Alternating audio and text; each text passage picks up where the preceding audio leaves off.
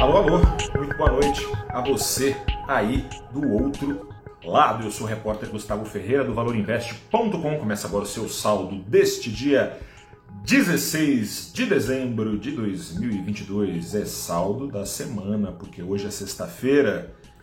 Venho aqui fazer um apanhado com vocês. A gente teve avisos na semana reiterados de juros a dar com pau chegando lá nos Estados Unidos. Isso explica a maior parte da queda de hoje do Ibovespa. O Ibovespa hoje caiu 1%, mas na semana veio do noticiário local a maior parte das razões para se saltar mais para fora da bolsa do que para dentro dela. O principal gatilho da versão ao risco aqui no Brasil foi a indicação dele, Aloysio Mercadante, para a presidência do BNDES.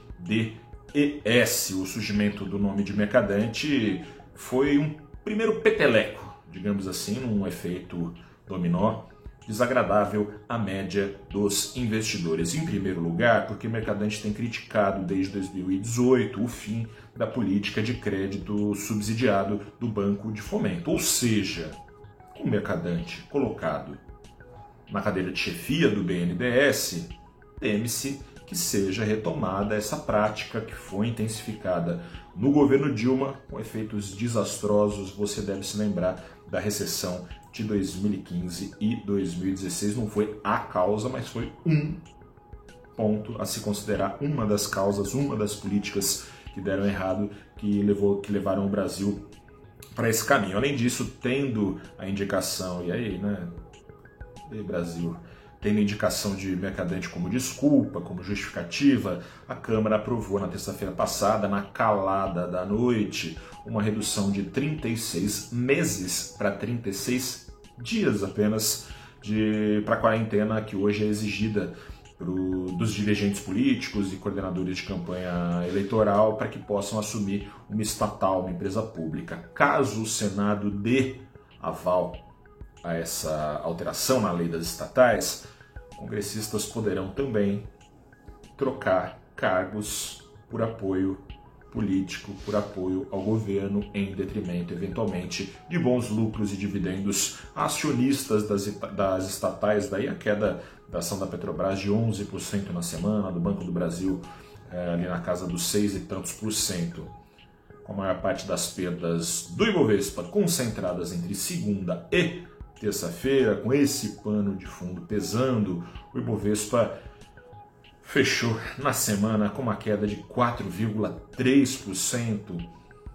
Aquilo, né? Não tem, não tem milagre, né? Ninguém queima dinheiro. Enfim, a sensação de risco estritamente ligada às contas públicas, ou seja, não para fiscal, mas fiscal, segue colocada, mas até que ficou mais branda na semana. Ajudou nisso a retórica usada pelo futuro ministro da Fazenda, Fernando Haddad. Ele rechaçou que a economia brasileira precise expandir gastos em relação às receitas, né? Ao contrário, ele promete reduzir gastos para poder encontrar ali espaço para queda de juros, crescimento econômico e também políticas sociais sustentáveis. Outro ponto de alívio na direção fiscal veio da Câmara, a mesma Câmara que trouxe o susto para fiscal com a lei das estatais. Era para a PEC da transição, já está para lá de aprovada. No entanto, dadas as resistências do, de algumas bancadas de deputados, a fatura deve ser liquidada, se é que vai ser,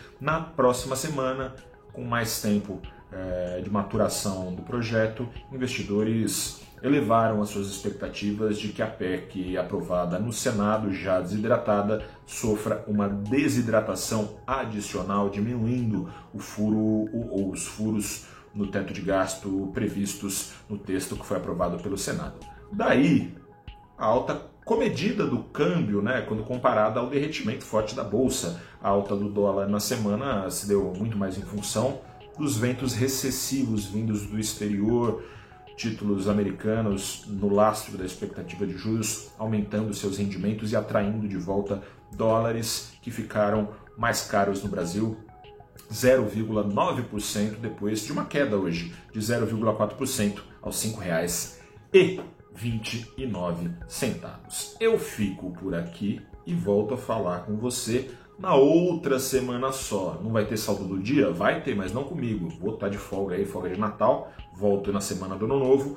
No Natal estará contigo Natália Lag, minha colega, repórter e amiga. Um grande abraço. Bom Natal. Tchau, tchau.